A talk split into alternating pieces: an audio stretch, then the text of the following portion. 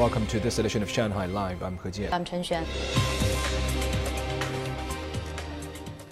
President Xi Jinping met Russian Prime Minister Mikhail Mishustin yesterday in Beijing, and they both agreed to increase pragmatic cooperation. Mishustin is on an official visit to China. Song Wenjing has more. Xi asked Mishustin to convey his sincere greetings to Russian President Vladimir Putin. Xi said during his state visit to Russia in March, he and Putin draw a blueprint for the future development of China-Russia relations and cooperation in various fields. He expressed hope that both governments will continue to take advantage of the great potential and strong impetus of China-Russia ties to advance cooperation in various fields and enrich the comprehensive strategic partnership for the new era. Xi stressed that China and Russia should continue to firmly support each other on issues concerning their respective core interests and strengthen coordination in multilateral arenas such as the United Nations, the Shanghai Cooperation Organization, BRICS, and the G20. The two governments should further raise trade and investment cooperation, improve bilateral cooperation between institutions, consolidate and expand energy and connectivity cooperation, and create more new growth points. China is willing to work with Russia and Eurasian Economic Union members through the Belt and Road Initiative and the Eurasian Economic Union to form a more open regional market, ensure the stability of global industrial and supply chains, and bring tangible benefits to countries in the region. Mishustin extended Putin's sincere greetings and best wishes to Xi. He said Russia is ready to work with China to implement the important consensus reached by the two heads of state and utilize premier level meetings to deepen practical cooperation in various fields. He said the Russian government looks forward to further strengthening people to people and cultural exchanges with China so that their friendship will be passed on from generation to generation. 宋文静，上海 Live。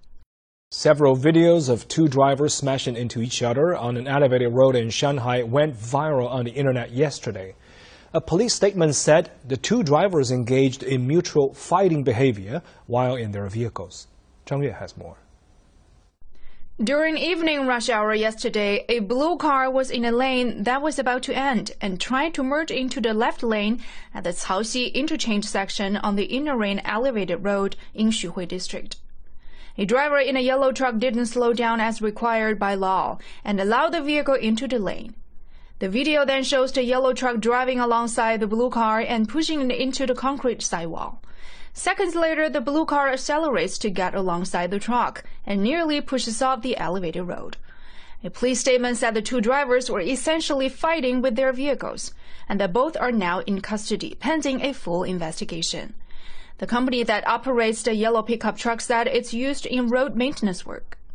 We didn't find a work order for the truck, and the incident didn't occur during a work assignment. We didn't send it out for work. It belongs to an outsourcing company, not us.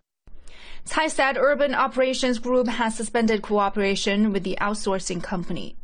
A law professor said the truck didn't have priority since it isn't a special vehicle and it wasn't being used for work purposes at the time.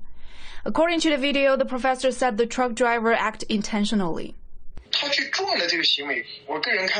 I think he smashed into the blue car intentionally. Certainly, we should wait for the police investigation to decide whether the behavior is intentional injury or endangering public safety.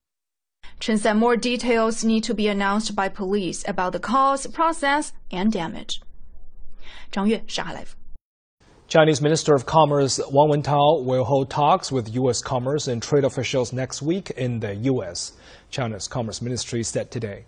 A ministry spokesperson told a news conference that Wang will attend the 2023 APEC Trade Ministers meeting in Detroit, where he will meet U.S. Secretary of Commerce Gina Raimondo and U.S. Trade Representative Katherine Tai.